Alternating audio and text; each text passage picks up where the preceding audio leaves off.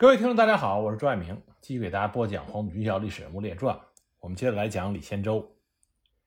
解放战争中，李先洲在国共战场上只打了一场大战，这就是莱芜战役。不过，莱芜战役也是李先洲军事生涯中最大的败笔。很多人都知道，在解放战争中有一句话，说是五万多人不知不觉三天就被消灭光了。老子就是放五万头猪在那里，叫共军抓三天也抓不完。这句话指的就是莱芜战役。也因为这场战役，李先洲就背上了饭桶、无能、不会打仗种种负面的评价。但说句公道话，莱芜战役，李先洲指挥的根本就没有他自己的部队，他是临时被派去指挥国军的。在这种情况下，被打败将会是大多数人的结局，不被打败，甚至是打胜，那只有相当杰出的军事将领才能做得到。更何况李先洲的对手是解放军将帅中数一数二的粟裕粟大将，李先洲想不败也难。那我们就来看看莱芜战役的来龙去脉。一九四七年一月三十一日。国军参谋总长陈诚亲自到徐州以北的新安镇，指挥南线三路大军，同时向北发起进攻。同时命令济南的王耀武指挥北线的国军南下，企图南北夹击，将华东解放军包围压缩，予以消灭。面对国军的大兵压境，如何打击敌人，争取打几个大歼灭战，是陈毅、粟裕。等指战员昼夜思考问题。起初，华东野战军领导人把主要的作战方向放在了南线，准备趁着鲁南战役胜利的气势，消灭三路国军中的一路。粟裕回忆：二月三日，我们向各部队下达了作战预备命令，拟定了在临沂及其以南地区作战的三个方案。第一方案，如果敌人右路前进较快，则首先集中兵力歼灭整编二十五师。及整编六十五师，这路敌人的战斗力较弱，侧翼暴露，易于歼灭。第二方案，如果敌人左路前进较快，则首先集中兵力歼灭整编十一师于沂河以西的苍山地区。这路敌人侧翼虽然不暴露，但比较薄弱一些，容易打。第三方案，如果敌人左右两路都是前进迟缓，而中路突出的时候，则首先集中兵力歼灭整编七十四师于。沂河、束河之间，这路敌人战斗力较强，两翼有掩护，不易被歼。为此，粟裕命令三纵坚决地抗击中路的国军，目的是想让南线的国军两翼突出，使解放军找到歼敌的机会。这些方案需要一个条件，就是要等待国军一路突出。但是国军也很狡猾，他们坚持齐头并进，并且越来越靠拢，不给解放军可乘之机。陈诚估计解放军必定要坚守临沂，所以呢，他要等待北线的王耀武部队南下，时机成熟以后再行决战。国军这边步步进逼，而解放军没有机会，形势使得解放军这边变得被动起来。陈毅、粟裕又在研究新的对策。二月四日，毛泽东的电报指示他们诱敌深入，准备于必要的时候放弃临沂，这就让华东解放军。放开了手脚，陈毅受到了启发，向粟裕提出了一个重要的设想：既然南线的国军重兵密集，战机难寻，而北线的国军孤军深入，威胁解放军的后方，不如改变原定的作战方针，置南线的国军重兵集团于不顾，而以主力北上，以绝对的优势兵力歼灭北线之敌。陈毅希望粟裕认真的考虑一下，拿出具体的行动计划来。粟裕对形势进行了全面的评估，他认为敌在沂河以东、束河以西，宽约三四十里的正面，摆上了二十多个团的兵力，整个南线有五十多个团，我也集中了五六十个团，在这种情况下与敌人决战尚无把握。固然临沂不能轻易的放弃，但根据目前的情况，在整个敌我力量对比以及人力物力诸条件下，还不能采取死守的方针。同时，在敌人兵力没有消耗到一定程度之前，不应过早的进行决战。可是敌人却认为我非在临沂决战不可，因此敌人在战略指导上犯了攻其必争之地的教条主义。在南线，敌人很谨慎，不敢大踏步前进，而北线之敌却威胁着我们的后方。我们虽然没有重工业，但是二十多万的部队如果没有一个后方，部队的给养无处供应。伤兵的医院无处安插，因此必须毫不犹豫地大踏步北上，首先解除敌人对我后方的威胁。陈毅和谭震林同意粟裕的分析，他们拟定了三个作战方案，于二月五日上报军委。第一，以韦国清纵队进攻白塔腹附近的郝鹏举部，威胁海州，以吸引敌二十五师的东援，或者七十四、八二三。以及十一师等部的北进，然后集中全力，首先歼灭其好打的一路，再歼灭其第二路。第二，如果执行第一方案仍然没有能够吸引敌人前进，则除以一个纵队驻于临沂以南监视敌人之外，主力均集结至临沂以北地区休整，以待敌人北进，再选歼灭的机会。第三，如南线敌人仍然不北进。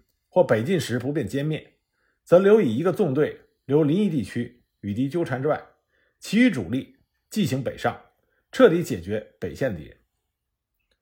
第二天，毛泽东回电，完全同意五日卫电第三方案，这可使我完全立于主动的地位，使蒋介石完全陷于被动。一星期至十天内，全军在原地整训，对外装作打南面的模样，待敌十二军。占领莱芜，七十三军及四十六师占领新泰、博山支线，然后秘密移动全军，首先歼灭七十三军、十二军及四十六师，然后攻占交际全线。就在陈素谭向军委请示的时候，他们已经向二纵下达了讨伐郝鹏举战斗的命令。二纵以迅猛的动作，一夜奔袭数十里，干净利落的消灭了郝鹏举叛军。但是，和解放军指挥部预料相反，国军并没有前来增援，而是采取了更为谨慎的动作，加强了各部的防御和配合，还是步步为营的向前推进。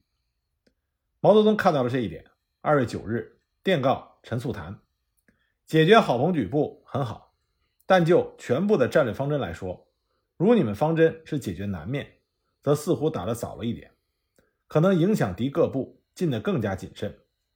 打了郝鹏举之后，你们四应按兵不动，让敌人各部放手北进，然后各个歼灭之。如你们的方针是先解决北面，则打郝鹏举并无妨碍。你们必须在两个方针之间有所选择，不能再等待了。陈素谈下定决心，集中兵力先打北线之敌。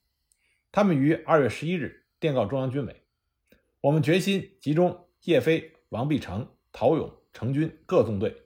以及王建安、许世友、宋时轮等部，共五十三个团。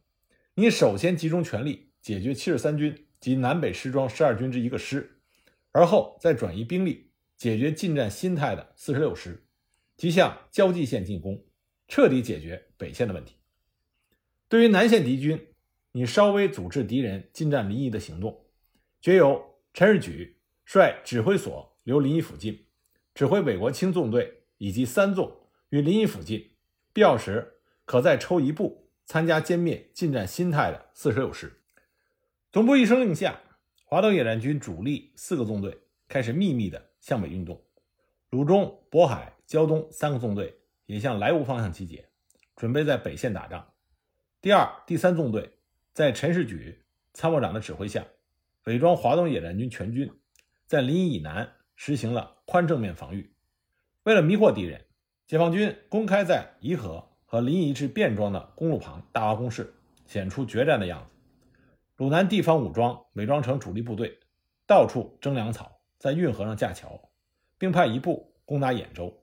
这些迹象使得国民党的情报部门误认为华东野战军要死守临沂，守不住就向西转移，从而做出了错误的判断。为了迟滞南线国军的进攻，保证主力部队。赶到北线投入战斗，陈士举认真地部署了保卫临沂的战斗。由鲁南军区特务团在临沂以北地区担任正面的抗击任务，三纵八师、二纵五师在临汾公路的两侧做配合。二月十三日，南线三路的国军开始进犯临沂，中路的八二三、七十四师担任主攻。与肃北、鲁南战役不同，国军的这次进攻相当的谨慎，力求扬长避短。他们特别的注重侦察，情况不明绝不轻易冒进，每天只前进十余里。第一批前进，第二批就在后面修工事。下午，第一批又后退，集结宿营，与后面的梯队靠拢。就这样，逐步的增加兵力，逐步的推进，避免遭到华东野战军的围歼。在攻击中，国军一般不做正面的强攻，而是依靠强大的炮火对解放军针对性的猛轰。其部队从两侧包抄，或是拂晓前利用沟渠隐蔽地形向前方运动。黎明时展开攻击，进攻时至少展开一个营的兵力，后面有大部队的跟随，避免孤军突入。这样的作战必然是推进速度很慢，正适合解放军迟滞敌军消耗时间的要求。二月十二日，国军七十四、八二三师以十八辆坦克和大量炮火的支援下，向华东野战军三纵八师的李家庄、八里屯一线发起进攻。华东野战军顽强抵抗。以各团轮番作战的方式，使部队不致过于疲劳，得到适时的休整，保持旺盛的斗志。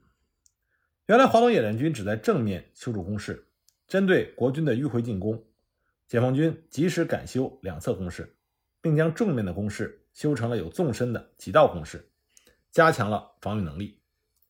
在战斗中，注意利用村前的开阔地，充分的发扬火力，杀伤国军。当国军进行炮击的时候，解放军就隐蔽起来，或者利用交通壕推到二线，减少其炮火的效用。当国军接近的时候，解放军又用短促火力向其猛烈的射击。在明显的地形上，解放军做了很多假攻势，派少数人虚张声势，吸引和消耗国军的炮火，使国军以为解放军兵力众多，不敢放手进攻。十二日的战斗打了整整一天。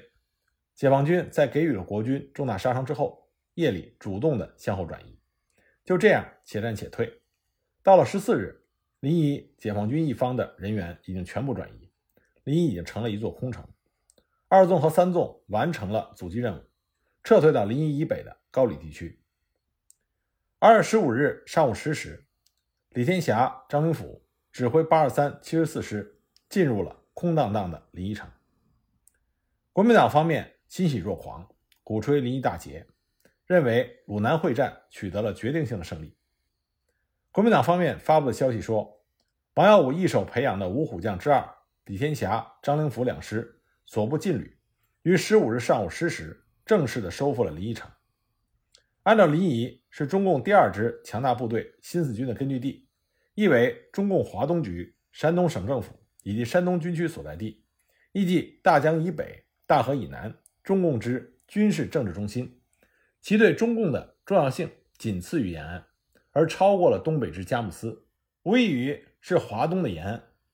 另外，国民党政府发布的消息接着说，陈毅率残部分三路向沂蒙山区溃逃，一路由蒙阴奔泗水，一路由梁丘投邹县，一路由费县一区泗水，其企图或将在鲁南山区稍事休整，再越金浦路。西窜，而沂蒙山区北路已有王耀武兵团兼据，北去实不可能。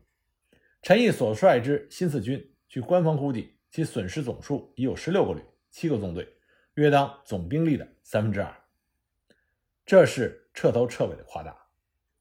陈诚被临沂大捷的喜报冲昏了头脑，他一面命令南线部队继续北进，一面命令王耀武的部队从北线配合着往南压。企图将陈毅的部队压缩在沂蒙山区，彻底歼灭。王耀武的头脑毕竟还是冷静的，他不相信华东野战军会被如此轻易的消灭掉。早在一月份，陈诚调集兵力准备进攻临沂时，他就催王耀武派部队南下配合，叫他迅速的调集三个军的兵力南下牵制，并且吸引华东野战军，并且限其二月八日以前占领新泰。王耀武很不情愿。因为他手头的部队本来不多，守济南、青岛、看住交际线和津浦线就已经很困难。他复电给陈诚，表示山东的军队不多，南进孤军深入，补给线长，危险性大，主力部队抽调南下，淄博和交际线无法确保。陈诚一看王耀武不肯从命，于二月一日以蒋介石的名义电告王耀武。电文中说：“此次鲁南战役有关国共两党之存败，如鲁南失败，山东亦不可独存。”这电文就是让王耀武下定决心顾全大局。王耀武还是犹豫不决，他让参谋拿着南京国防部的作战计划去找国民党山东省党部主任庞敬堂征求意见。庞敬堂是山东人，对山东的地形比较熟悉。他指出，从山东地区的战争历史来看，自北向南作战有三条路：一是由临取南出木棱关，遥控柠檬山区；一是沿着泰山、徂来山一线南进兖州沂南地区；一是取道土司口出泰山东侧，直下新泰、莱芜。前两条路是居高临下之势。可操胜算，后一条路则兵出峡谷，处于被动。如果孤军深入，易于腹背受敌，等于是自己投进对方的口袋，首尾不能相顾。而国防部采用的正是最后这条路线，表面上看来很方便，实际上是下策。在对共军的情况不十分了解的情况下，万不可轻易使用。王耀武对庞敬堂的意见表示重视，并且转达给了陈诚。可是刚愎自用的陈诚根本就听不进王耀武的意见，在占领临沂之后，他就发电报给王耀武说：“我军在苏北和鲁南与敌作战，歼敌甚重，敌军心涣散，粮弹缺乏，已经无力与我主力部队作战。陈毅已率其主力放弃临沂，向北逃窜，有过黄河避战的企图，务需增强黄河的防务，务使其窜过黄河以北。”以便在黄河以南的地区歼灭之。陈诚征求了蒋介石的同意，向王耀武下达了更为明确的指令。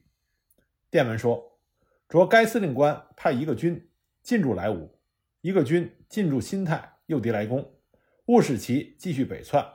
待我守军将敌吸引住之后，再以部队迅速增援，内外夹击而歼灭之。”王耀武根据和共产党军队作战的经验。他不相信陈毅的军队已经被击溃，他建议不要分兵南下，而是把十二军摆在博山、莱芜之间，把守既设阵地，与博山的七十三军相配合，等待共军来攻。但是蒋介石、陈诚都不同意王耀武的这种保守战术。二月十三日，蒋介石以亲笔信催促王耀武派部队进驻莱芜和新泰，口气坚决，丝毫没有商量的余地。王耀武只好执行蒋介石的命令，可是派谁去呢？当时第二绥靖区副司令长官一个是李先洲，另外一个是丁志磐。丁志磐当时还兼任着青岛市警备司令，常驻青岛。而参谋长贺直圭已经调任师长，离开了司令部，所以呢，选择只有李先洲。王耀武叫副参谋长罗庆礼征求李先洲的意见。李先洲本来对司令部的事情从不过问，但这一次感到难以推却，就同意前去指挥这两个军。那么王耀武就派李先洲以副司令官的身份，率领了一部分绥靖区的幕僚，组成了前方指挥所，指挥两个军南下。二月十二日，李先洲率领着第二绥靖区司令部的少将处长陶复业、少将高级参谋王维林以及参谋电务员。和副官等数人从济南前往博山。刚开始，王耀武决定南下的两个军是十二军和整编四十六师，给十二军下达的任务是开到莱芜，进驻莱芜县城，派出一个师进驻莱芜城北的土司口镇，负责维护行军路线交通的安全，掩护南下的国军，并且侦察情况，随时汇报。十二军原来是东北军，军长是霍守义。霍守义把这支军队看作自己的政治资本，所以他生怕自己的老本被解放军消灭，所以他到了莱芜以北十余里的孝义集，就不敢再往前走了。直到侦察到莱芜城里没有解放军的时候，才派了一个高参到城里去，在街上贴了一些标语。他捏造了一个假报告，打电报给王耀武告捷，说他已经占领了莱芜县城，解放军闻风而逃。霍守义虽然发电报报捷，但他内心仍然害怕解放军对他下手，所以未经请示就把十二军撤回了博山近郊。李天洲到了博山。知道霍守义已经将十二军撤回，就到他的军部催促，命令他率领该军迅速到指定地点。霍守义这才勉强出发。可他刚刚到了河庄，又停止了。李贤洲命令整编四十六师沿着霍守义十二军走的路线南去。及至四十六师到河庄的时候，霍守义又把他的两个师撤走了，只派了一个师，也就是新编三十六师，进驻土司口镇。因为这个新编三十六师是刚刚编成的一个师，不是霍守义的老部队，被魏消灭和他关系不大，所以呢，他就把这个师扔下，带走了其他两个师。李贤洲感到十二军的确是难以指挥，根本不能指望这个军去打仗，所以就报告给了王耀武，要求调换，要求把十二军换成七十三军，因为七十三军是王耀武的基本队伍，军长韩俊。是李先洲黄埔一期的同学，在学校的时候，两人关系就比较好。李先洲感觉到，这对于他指挥军队是一个有利条件。而另外一支部队整编四十六师，原来是桂系的部队，师长是韩练成。李先洲和韩练成素不相识，他不知道的是，韩练成早已和中国共产党建立了联系。他在之后的作战中，给了李先洲致命的一击。那这里呢，我们多说几句关于韩俊啊，七十三军的军长。韩俊是黄埔一期，他和陈赓同期，是林彪的学长，也是林彪的同乡。他是在邓演达的介绍下报考的黄埔军校，成为了黄埔一期。在军校期间，韩俊加入了中国共产党。后来由于他成绩优异，留校当了黄埔三期的学生队长。后来又参加了两次东征。因为他表现优异，被保送到莫斯科红军大学学习。一九二七年，韩俊学成回国的时候，在武汉担任新成立的国民革命军第二方面军指挥部警卫团，在那里当参谋长，团长就是卢德铭。南昌起义爆发之后，根据周逸群的电报指示，韩俊和团长卢德铭、指导员辛焕文率领警卫团乘船东下参加南昌起义。八月三日。在路上的他们得到消息，南昌起义的部队已经南下，所以他们就将部队带领到了湘赣边境的修水铜鼓地区休整待命，同时设法与中共组织取得联系。八月十日，根据湖南省委书记夏曦的指示，卢德铭、辛焕文、韩俊三个人离开了部队，准备经武汉、上海到东江或者福建去追赶南昌起义部队。到达武汉之后。项应余向他们传达了八七会议精神和秋收起义计划，命令他们返回部队。中央还任命了卢德铭作为秋收起义的总指挥，韩俊作为副总指挥兼参谋长，辛焕文是政治指导员，统一负责起义的军事工作。没想到，在他们返回部队的途中，遭遇到唐生智部，发生了战斗，辛焕文壮烈牺牲，韩俊被俘。当他两个月之后被保释回到武汉的时候，和中共党组织失去了联系。在此之后，韩俊他辗转来到了广东，在陈明书处任广东北海盐务处秘书兼科长。不久，陈明书收到了蒋介石的电报，要陈明书把韩俊押送到南京。这说明蒋介石非常重视韩俊。那么，陈明书把电报给韩俊看，韩俊被迫离开了广东，前往上海。参加了黄埔反蒋同学组织的黄埔革命同学会，并且担任组织部长。一九三零年中原大战之后，蒋介石的地位得到巩固，反蒋组织相继解散，韩俊只能另谋出路。第二年，在蒋介石的笼络下，韩俊表示效忠，担任了南京中央军校的政治教官。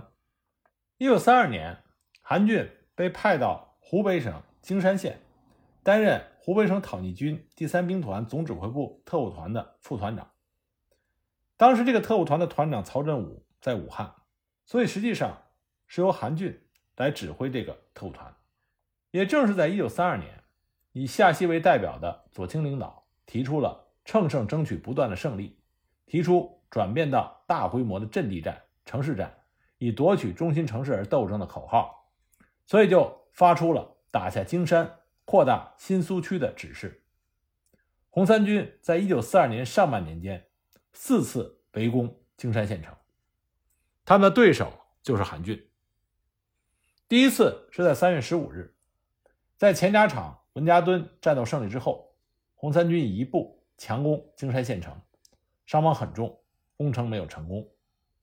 第二次是4月12日，在瓦庙集战役之后，稍事休整的红军再次围攻京山城，红九师围城攻坚，红七师负责打援。京山县县城城墙十分的坚固，外墙都是石头基脚的大砖墙。内墙是夯实的土城，高为七米，又有护城河相隔，易守难攻。当时红三军的军长贺龙贺老总派遣了少共青山县委书记袁孝刚扮成小乞丐混入县城。